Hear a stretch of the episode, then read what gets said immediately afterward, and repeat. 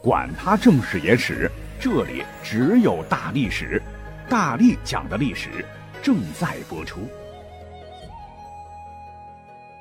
大家好，我是大力丸。我发现很多听友特别喜欢短平快的这种历史悬疑揭秘类节目，说实话，这也是我的强项哈。但是呢，有碍于大历史节目时长的要求，我现在只能每期做十五分钟左右的节目哈。那怎么办呢？怎么能够满足那一部分听友的需要呢？所以最近我就想了想，哎，干脆就累点就累点吧，哈，在原来每个月十二期大历史节目的基础上，每周再增加一期五六分钟左右的大历史番外篇，清清楚楚直达要害，我们只讲历史未解之谜，来满足各位的探索欲啊！话不多说，马上进入正题，今天的番外，我们来讲讲乾隆陵寝的灵异事件及。未解之谜。我们都知道，弘历乃是清朝第六位皇帝，清军入关之后的第四位皇帝，年号乾隆，寓意天道昌隆。他主政期间，中国已经发展到了封建社会历史的最高峰，文治武功繁盛，开创了所谓的十全武功，康乾盛世步入顶峰。可是，世人都有生老病死啊。在嘉庆四年（一七九九年）正月初三，享年八十九岁的乾隆卒于养心殿，葬于清东陵之玉陵。说起这座玉陵，建造历时九年，耗银两百万两，宫精料美，是富丽堂皇啊！地宫当中还埋有大量的无价之宝，豪华程度自不言说，单其规制就超越了他爷爷康熙大帝。可是让自封为十全老人的乾隆九泉之下难以瞑目的是，这样一座超级豪华的陵墓，若干年之后遭到了东陵大盗孙殿英的毒手。话说，在一九二八年阴历的四月二十九日这一天，孙殿英带着一帮子兵匪啊，疯狂盗掘了慈禧的定东陵，顺手也把乾隆的玉陵给刨了。乾隆皇帝耗费一生心血。广收名画、古帖、珍异古玩以及各种玉玺，此后埋入地宫，这一下也倒了大霉了，通通都被洗劫一空，流落世界各地，许多珍宝下落不明，其中有以四件最让我们痛心。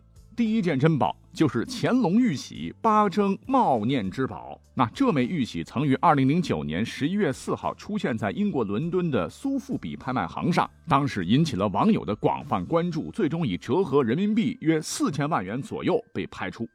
第二件珍宝便是元代画家黄公望历经三年呕心沥血创作的，被后人称之为山水画第一神品的《富春山居图》啊，相信他的大名无人不知。第三件宝贝那更了不得了，乃是乾隆每天都随身携带的九龙宝剑。据孙殿英后来回忆说，这把宝剑其上有九条金龙啊，寓意九九归一。剑鞘是用名贵鲨鱼皮制成，镶满红蓝宝石及金刚钻，堪称价值连城啊。后来被戴笠拿走了。那戴笠飞机失事以后呢，被焚毁，只剩剑身，后来埋在戴笠墓中。最后一件无价之宝。便是贝克斯陀罗尼金贝啊！说了这么多啊，本期节目可不单单是为了揭秘乾隆陵寝埋了啥宝贝，而是重点来说说玉陵地宫的四大未解之谜。咱们一个个来讲哈。第一个乃是鬼堵门之谜。原来玉陵地宫共有四道石门呐，孙殿英当时率部是一个门一个门的用力撞击，前三道石门很轻松的就被撞开了。可奇怪的是，到了第四道门前，无论士兵们怎么用力，这第四道石门硬是纹丝不动。锤子砸，木头撞啊，宝物就在门后，可石门却如何也打不开。这可怎么办呢？啊，最后干脆啊用了炸药，直接炸了。轰隆一声巨响啊，炸开石门后，士兵蜂拥而入。可是让大家感到诡异的是，墓室内共有六尊棺椁。而且每一尊的四角都应该是被一块重达数百斤的龙山石牢牢地固定在棺床上，可除了五尊还好好的摆在正前方原来的位置，唯独正中央的那尊最大最重的乾隆帝的棺椁不在棺床之上，而是死死地顶住了第四道石门。啊，怪不得大家伙是拼尽了全力打不开。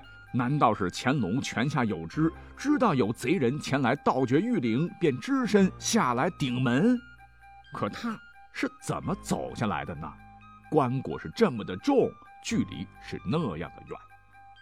无独有偶，四十多年后的一九七五年，当考古专家清理玉陵地宫时，谁曾想这桩奇怪的事情又出现了。乾隆皇帝的棺椁又自动的走下棺床，起到了自来石的效果，把石门死死的顶住。那这桩离奇的事儿，当年参加过清理地宫的老专家，几年前在某档电视节目当中也现身说法，可见真实性毋庸置疑啊。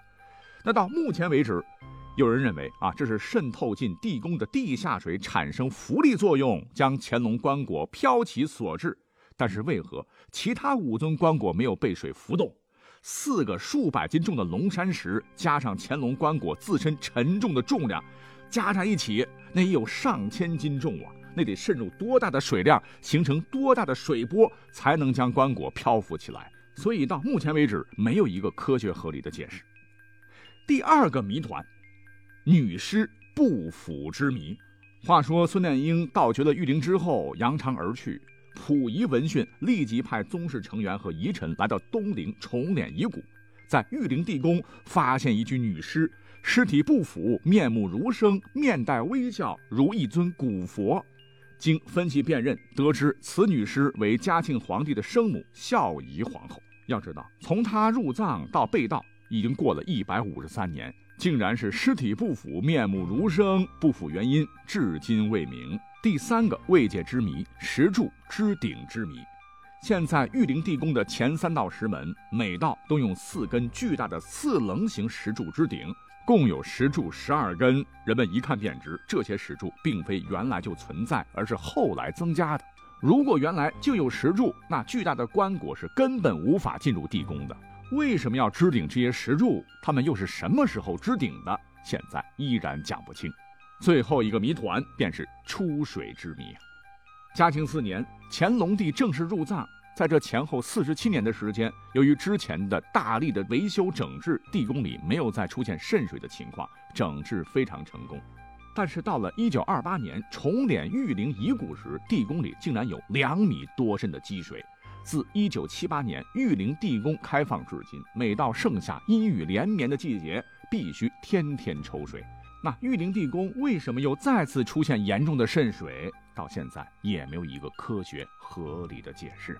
好，感谢大家收听《历史探秘》的第一期番外篇，我们下一期再会，拜拜。